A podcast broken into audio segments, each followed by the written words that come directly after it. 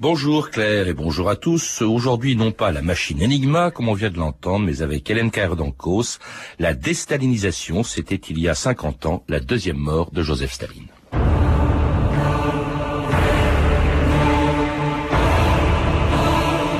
Doubler, tripler la garde autour de sa tombe.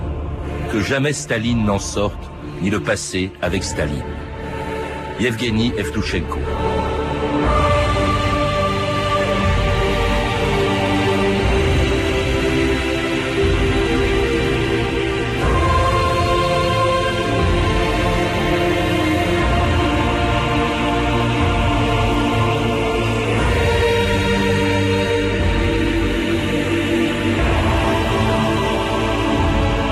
2000 ans d'histoire.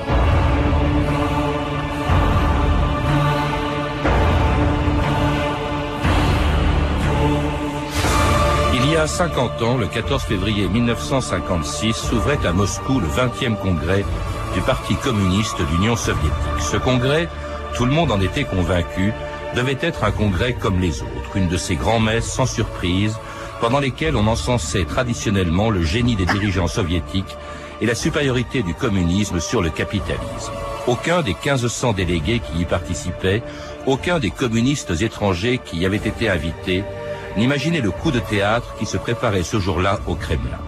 À la tête de l'URSS depuis quelques mois, Nikita Khrouchtchev avait soigneusement dissimulé son intention de dénoncer les crimes de celui qui pendant 30 ans avait régné sans partage et par la terreur sur un des plus grands empires de l'histoire. Il faut dire qu'en URSS et pour tous les communistes du monde, Staline faisait encore l'objet d'un culte qui n'avait pas faibli depuis l'annonce de sa mort trois ans plus tôt, le 5 mars 1953.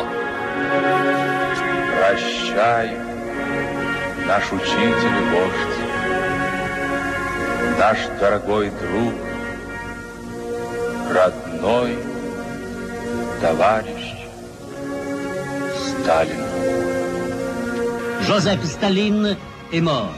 Chef du plus vaste empire du monde, a succombé à 73 ans à une hémorragie cérébrale. Depuis 1924, il avait pris la succession de Lénine et assumé à la fois la conduite du peuple russe et celle du régime soviétique.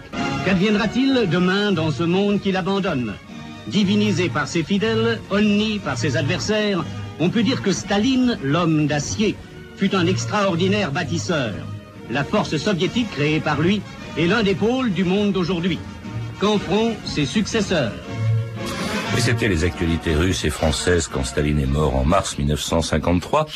Hélène Carrère d'Encause, bonjour. Bonjour. Alors aujourd'hui que l'on connaît les crimes de Staline, la politique de terreur qu'il avait mise en place, on a du mal à imaginer à quel point il y a 50 ans, il était admiré, même idolâtré par, par certains, même en dehors de l'URSS. Dans votre dernier livre, 1956, la deuxième mort de Staline, vous rappelez qu'à l'époque, il n'était pas encore question de ces crimes, mais que on encensait, on vient de l'entendre, même en France, un extraordinaire bâtisseur. Euh, cette admiration, en plus, elle Elle n'était pas feinte du tout.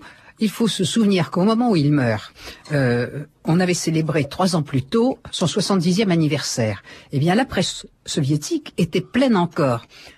En, en mars 1953, euh, des télégrammes de félicitations envoyés de, tout, de non seulement de tous les coins de l'URSS, mais du monde entier, euh, des, de la description des cadeaux qui lui avaient été adressés pour ce 70e anniversaire, qui avaient été traités dans tous les pays, et en France aussi, euh, comme un événement de portée internationale incomparable. Songez que des ouvriers d'usine en France, pas seulement en URSS, avait s'était cotisé pour envoyer un cadeau au chef bien-aimé. Et vous le rappelez, au moment de ces obsèques, il y a des centaines de moscovites qui sont morts en Russie pour essayer de voir, de toucher, de, de, voir simplement le, le, corps de Staline momifié. C'était extraordinaire et je dirais que euh, l'annonce de sa mort a été un coup de tonnerre absolument incroyable. Les soviétiques étaient depuis trois ou quatre jours préparés à un événement, ils ne savaient pas très bien lequel. Mais euh, la radio soviétique diffusait de la musique euh, très classique dans les derniers jours. Et puis tout d'un coup est tombée la nouvelle annoncée par le l'homme qui parlait à la radio le plus célèbre de toute l'URSS, il s'appelait Lévitan, qui a annoncé dans un silence sépulcral, en, je dirais, annoncé par la musique funèbre de Beethoven, il a dit notre chef bien-aimé, notre guide est mort. Et je voudrais vous raconter une seconde, si vous me permettez, une anecdote qui montre l'ambiguïté de la réaction populaire. Dans un sanatorium, c'est-à-dire dans une maison de repos pour intellectuels, euh, un, un, jeune Hongrois euh, qui était là, qui était membre du Parti communiste, m'a raconté personnellement euh, que tout le monde était à table à l'heure où cela a été annoncé. Et au moment où on annonce ça, il y a eu un silence pétrifié. Et puis, tout d'un coup, une voix a laissé tomber une phrase, un mot, enfin les gens se sont regardés pétrifiés et tous les regards se sont portés sur la table et tout le monde a commencé à sangloter bruyamment. Ça traduisait si vous voulez, l'anxiété du pays devant un système stalinien qui, à nouveau, depuis 1948, était devenu terrifiant. Alors évidemment, euh, on ne se réjouit pratiquement que dans les prisons, et là, il y a énormément de monde. Tout ça est le fruit d'une propagande de ce que Khrouchtchev appellera justement le culte de la personnalité. Et surtout, à l'époque, en 53, on s'interroge bien sûr sur le nom des successeurs de Staline, tandis qu'en Russie, on continue de chanter le nom de celui qui venait de disparaître.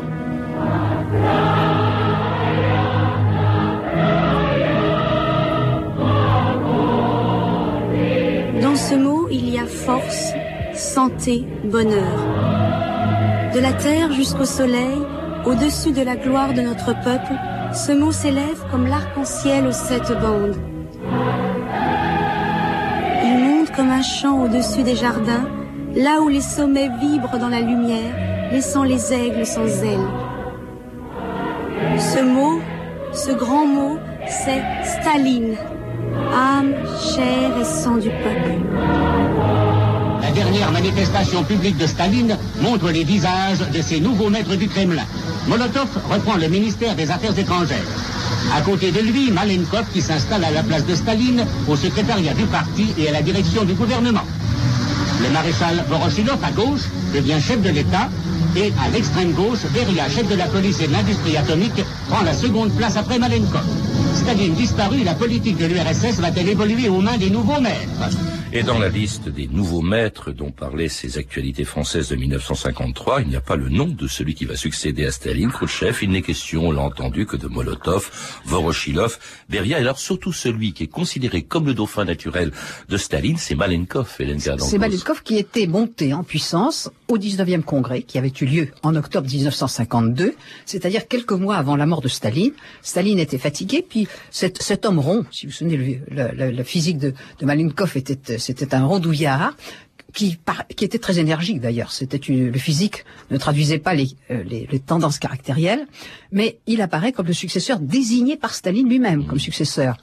Et la vérité, c'est que tout le monde dans la société et dans le sommet du système appréhende la succession.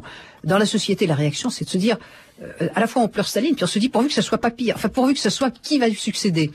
Et cette peur, elle est aussi caractéristique de ce qui se passe au sommet du système. Mmh. Malenkov, faut le rappeler, est au moment de la mort de Staline chef du gouvernement, chef du parti. Chef du parti, surtout, il a été désigné. C'est très important. Cela dit, l'homme que l'on craint le plus, puisque vous parlez de peur, c'est le chef de la police, le patron du goulag, c'est Beria. C'est Beria, et Beria qui a joué un rôle, véritablement, au moment de la disparition de Staline. La fille de Staline le raconte, euh, elle dit qu'il s'est mis à danser autour de ce du cadavre de Staline, quand tous ses collègues se rassemblent dans la maison où il vient de mourir, dans la dacha proche de Moscou il vient de mourir, et Beria s'est mise à danser, effrayant épouvantablement tous ses collègues qui ont très bien compris qu'il approchait du pouvoir. Euh, bon, ils ont fait une sorte d'alliance, la base de l'alliance tacite. Euh, ça a été surtout éviter tout pouvoir personnel, essayer d'équilibrer les pouvoirs je crois qu'il faut savoir que le souvenir de ce qui s'est passé à la mort de Lénine, des années qui ont suivi jusqu'à l'arrivée au pouvoir de Staline, véritablement jusqu'à son triomphe au début des années 30, est dans tous les esprits des successeurs éventuels. Et Beria semble se diriger vers le pouvoir à vive allure entre mars et juin 53 et en jouant une carte, vous avez évoqué euh, son rôle véritablement comme responsable des services de sécurité, c'est la carte qu'il va jouer, c'est-à-dire c'est lui qui a les clés des camps, c'est lui qui a les clés des prisons, et il va jouer le déstalinisateur. Il est le premier à dire ouvrons les camps. Il y a lui un adoucissement. Garde, oui. Lui, Exactement. L'instrument de la politique de terreur. Exactement. Et c'est cela qui fait peur aussi à ses collègues, car il appuie euh, sur un élément euh, qui est la terreur, qui tout de même maintenait la société silencieuse. Alors c'est ce qui explique que ses collègues qui complotent contre lui l'éliminent en juin 1953. Dès ce moment-là, il va même disparaître physiquement, sans doute assassiné. Je crois que c'est le dernier, vous le dites, Anne Cardancos, qui va être éliminé physiquement. Euh, C'était oui. monnaie courante sous Staline, et lui, après la mort de Staline, est finalement le dernier, la dernière victime du système stalinien. Oui, car il y a un pacte véritablement qui s'établit, un pacte silencieux entre tous les successeurs potentiels, précisément parce que tout le monde était éliminé par le sang, que le sang ne coule pas. Au fond, ils s'entendent sur ce point-là. Euh, simplement, ils ont tellement peur de Beria qu'ils le liquident. Longtemps, on a été euh, incertain de son sort. Euh, la version officielle est qu'il a été arrêté pour avoir voulu s'emparer du pouvoir, qu'il a été jugé tout à fait légalement et fusillé. Mais en même temps, on n'a pas su très longtemps si véritablement il était mort en décembre 53, comme le disait la version officielle, ou aussi il a été liquidé immédiatement par ses collègues. Alors un qui va être mis sur la touche sans être liquidé, justement, c'est Malenkov, parce que lui aussi, on, on s'en méfie. Qui, quand je dis on, c'est surtout Khrouchtchev. Il est mis sur la touche en 1955, remplacé à la tête du parti par Khrouchtchev, et c'est à ce titre que Khrouchtchev, en février 1956, ouvre le 20e congrès. Alors au début, on se dit, c'est ce que je disais tout à l'heure, au fond, c'est un 20e congrès. Et sa seule particularité, c'est d'être le premier après la mort de Staline, mais on n'attend pas grand-chose. Et d'ailleurs, pendant les dix premiers jours, il se passe quasiment rien, Hélène Cardancos. On n'attend pas grand-chose. En même temps, il faut savoir que l'atmosphère de l'URSS a changé.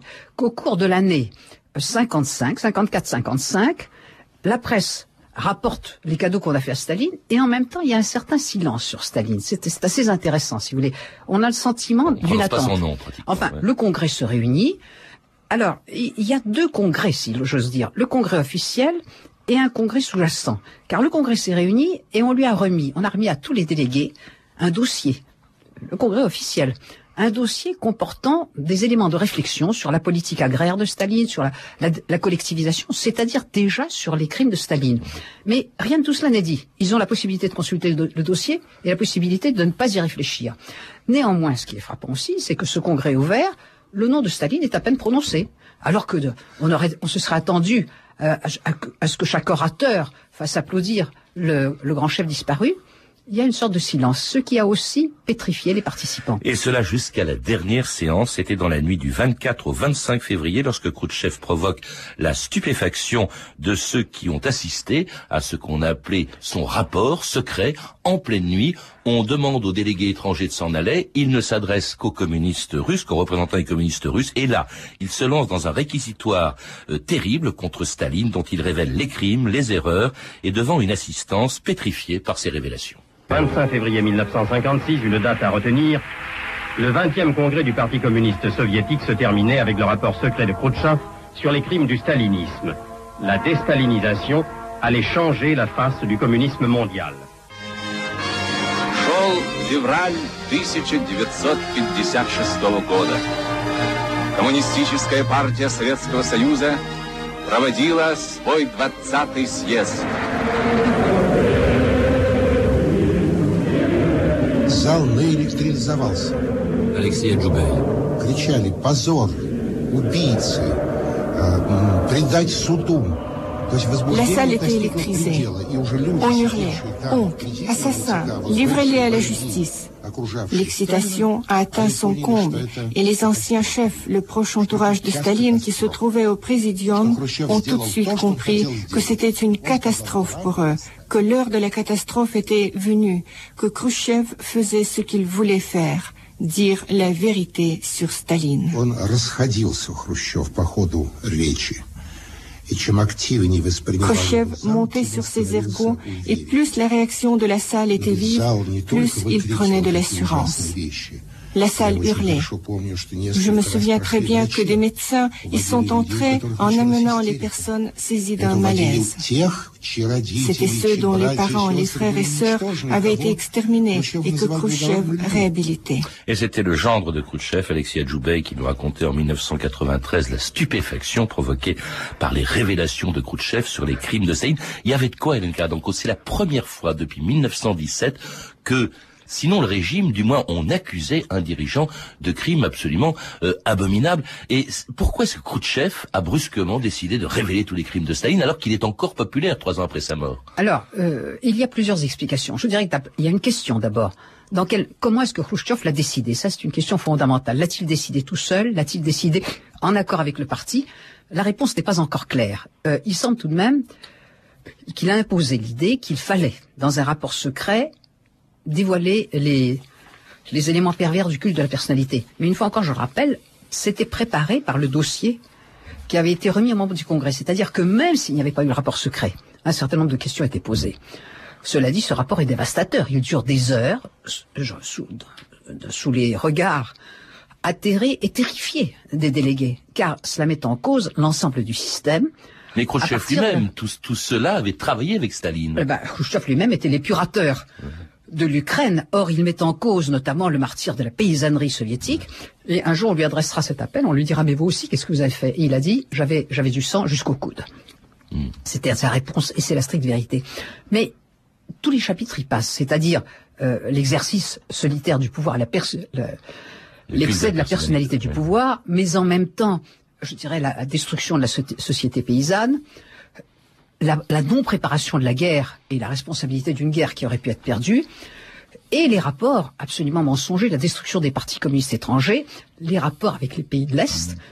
De là découleront les révolutions euh, hongroises et polonaises de 1956, c'est-à-dire que écrasé dans le sang pour ce qui concerne la, la, révolte hongroise de Budapest, ce qui montre les limites quand même de absolument du dégel qui s'annonce. Oui, mais cela dit, le choc est absolument fantastique.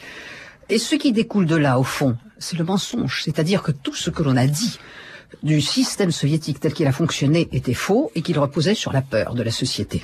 Alors, euh, il fragilise du même coup. C'est, en fait, Khrouchtchev voulait tenir ce rapport ultra secret. Il disait rien ne doit transpirer à l'extérieur du parti, en particulier dans la presse. Il y a des limites à tout. Nous ne devons pas fournir de munitions à l'ennemi. Nous ne devons pas laver notre linge sale sous les yeux, sous ses yeux. Alors, cela dit, ce rapport, il va être connu, euh, même des dirigeants euh, étrangers qui n'y étaient pas. Par exemple, en France, Maurice Thorez en a connaissance. Mais alors, lui, qui est stalinien, tous les dirigeants d'ailleurs staliniens sont très embarrassés, Torres va dire, va parler du rapport attribué à Nikita Khrouchtchev. Hein. Il est plus stalinien encore que les dirigeants soviétiques de l'époque. La vérité, c'est que ce rapport a été remis dans la nuit au chef des délégations étrangères. Il leur a été donné pour le lire et pour le rendre immédiatement. De la même façon, si vous voulez, la décision, c'était qu'il soit secret. Mais en même temps, on ne voulait pas le cacher complètement. Et les responsables des délégations étrangères, y compris Maurice Torres, qui l'a toujours nié, ont su parce qu'ils l'ont lu avec un interprète russe qui leur a lu le, contenu de ce rapport. De la même façon, il était entendu que la société ne devait pas en prendre connaissance, la société soviétique. Et très vite, on a décidé euh, que, au sein non seulement des cellules du parti, mais au sein d'organisations sociales, eh bien, il faudrait le lire à des gens dans des conditions inouïes, c'est-à-dire qu'ils devaient avoir les mains sur la table pour ne pas prendre de notes et qu'ils entendraient la lecture de ce rapport sans commentaire. Et les récits qu'on en a sont terrifiants. Les gens sanglotaient, ils étaient tellement bouleversés et bouleversés parfois d'indignation, car euh, il n'y a pas eu que le réflexe d'enthousiasme. Il y a eu, euh, si les dirigeants de partis communistes étrangers ne voulaient pas l'accepter, les Chinois d'ailleurs, très curieusement, dans un premier temps, ont accepté ce rapport, et puis après ça, ils ont attaqué Khrushchev pour avoir détruit Staline. Alors ça provoque aussi une agitation en Pologne, vous le disiez, l'incarnat en cause, euh, où le rapport est connu, euh, où se produit une révolte qui va dégénérer, vous l'avez dit aussi, en Hongrie, où elle va être écrasée dans le sang à Budapest en, en novembre 1956, ce qui montre les limites justement de la déstalinisation et de la coexistence pacifique, une nouvelle politique étrangère annoncée par Khrouchtchev en novembre 1956.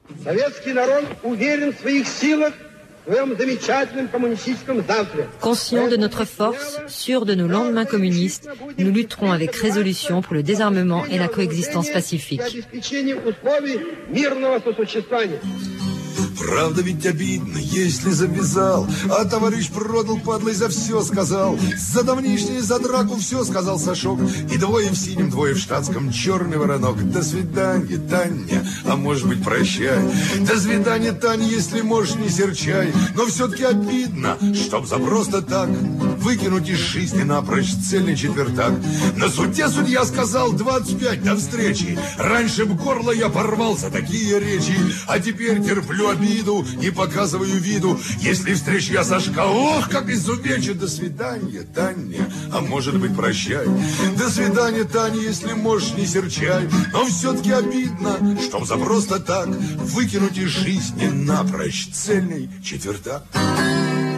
Et c'était Vladimir Vysotsky, un chanteur contestataire euh, à l'époque du dégel, qui s'est aussi manifesté sur le plan culturel. Et pourtant, là encore, des limites. Par exemple, euh, Pasternak, qui reçoit le prix Nobel, se voit interdire de sortir de Russie pour le recevoir. Il a été interdit de sortir de Russie et il a dû euh, y renoncer. tout simplement pour survivre. Et de la même façon, Solzhenitsyn, qui dans la foulée du rapport secret avait été autorisé, après toute une bataille, c'est Khrushchev qui a pris la décision de publier euh, la, la, journée d'Ivan Denisovitch, qui était un récit, la vie des camps, euh, a été ensuite persécuté hmm. euh, d'une façon constante. Donc, si vous voulez, culturellement, dès que les, les, intellectuels ont voulu s'emparer du problème, ils ont été, ils ont été condamnés pour cela. de la même manière, les limites, c'est extérieur. Il était l'écrasement en Hongrie, les limites apportées à la transformation polonaise indiquent bien que le parti, et c'est cela que Khrushchev a cherché, il a cherché en reconnaissant un certain nombre d'errements du stalinisme, il a cherché à sauver le système. Oui, il n'est pas question du tout, euh, euh, il, critique les dérives, pas question de critiquer le parti, le système. Non, et il a essayé de séparer Lénine, l'idéologie léguée par Lénine. Euh, il y a Lénine qui avait vu juste, qui avait condamné Staline, et apparaît déjà l'idée du testament de, de, ce qu'on appelle le testament de Lénine, c'est-à-dire ce texte où Lénine disait il faut écarter Staline du pouvoir, en juste à la veille de sa mort. Et l'usage qu'en a fait Staline est un usage solitaire. Ce que Khrushchev essaye de faire encore, c'est de prouver que Staline était un, un homme pervers qui tout seul a brisé le parti et le pays. Mais dont les crimes euh, qui, auxquels euh, que reproche, enfin que Khrouchtchev reproche à Staline ne commencent qu'en 34. Hein, ce qui fait que on permet d'évacuer ainsi. Le, le, D'abord, c'est contre le parti. On dit c'est le parti qui a été victime. C'est le parti qui a été victime et Mais on oublie le peuple, on oublie les koulaks, on oublie la famine d'Ukraine, etc. Et il, il, faut préserver le régime et euh, tout en critiquant Staline que l'on continue de déboulonner de son piédestal en 1961 en retirant son corps du mausolée de Lénine où il avait été placé en 1953. Serge Valankine pour Paris Inter à Moscou le 3 octobre 1961. Ce transfert du corps de Staline hors du mausolée s'accompagne depuis quelques jours d'une série de mesures destinées à réduire encore davantage l'auréole de celui qui, pendant des années, avait acquis en URSS une situation comparable à la déification pure et simple. Exhumé de la nécropole où il reposait aux côtés de Lénine, veillé par des foules respectueuses, Staline est mort deux fois. À l'ombre des Spoutniks, la génération nouvelle est invitée à oublier le premier chapitre de la Révolution. Ici repose seul désormais Vladimir Ilitch Lénine. Arraché au linceul de pourpre où dorment les dieux morts, Staline n'est plus. Staline n'est plus, c'est pas nécessairement toujours le cas. Même aujourd'hui, d'Ancos, il semble que beaucoup est encore la nostalgie de Staline, bien des années, de 50 ans après la déstalinisation.